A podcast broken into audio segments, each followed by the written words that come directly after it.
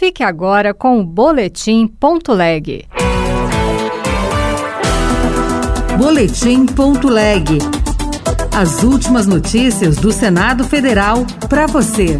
Já está no Congresso medida provisória que assegura pagamento dos 600 reais do Auxílio Brasil. Pelé pode ser incluído no livro dos heróis e heroínas da pátria. Eu sou Regina Pinheiro e este é o Boletim Ponto Leg. A Câmara dos Deputados e o Senado Federal vão analisar a partir de 1 de fevereiro a medida provisória que mantém o Auxílio Brasil em 600 reais. A MP, assinada pelo presidente Lula, também mexe no auxílio gás. O benefício vai saltar de metade do botijão para o valor integral. A repórter Marcela Cunha tem os detalhes. O presidente Lula assinou uma medida provisória mantendo o benefício de 600 reais do Auxílio Brasil.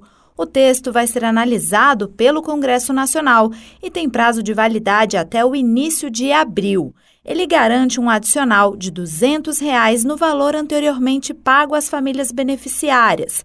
O recurso extra foi garantido pela PEC da Transição, promulgada pelo Congresso Nacional no fim do ano passado. Durante a cerimônia de posse, o presidente do Senado, Rodrigo Pacheco, agradeceu o esforço do legislativo em garantir a continuidade do programa. Foi absolutamente louvável o empenho do Congresso Nacional na célere aprovação da proposta, que impediu a redução, já neste mês de janeiro, do valor pago às famílias beneficiárias do Auxílio Brasil, que será novamente intitulado Bolsa Família.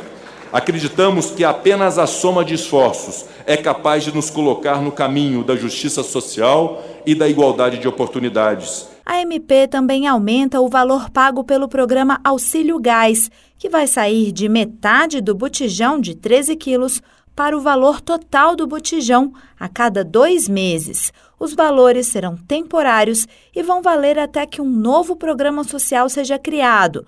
Foi o que reforçou o líder do governo no Congresso, senador Randolph Rodrigues, da Rede Sustentabilidade do Amapá. Nós vamos ter a medida provisória da criação de um verdadeiro programa social que nós não tivemos nesses quatro anos. Tivemos programa com fins eleitoreiros, mas programa social para dar resposta à fome de 33 milhões de brasileiros, nós, lamentavelmente, não tivemos. Eu estou muito confiante que a base parlamentar que foi constituída a partir da composição do ministério do presidente Lula tenha a lealdade necessária e terá a lealdade necessária para, a partir de fevereiro, votarmos juntos e aprovar essas medidas que são reivindicadas pelo país. Atualmente, cerca de 90 milhões de pessoas estão inscritas em programas sociais do governo. Mas, segundo o novo ministro do Desenvolvimento Social, Wellington Dias, será feita uma revisão nos cadastros para acabar com fraudes e zerar a fila.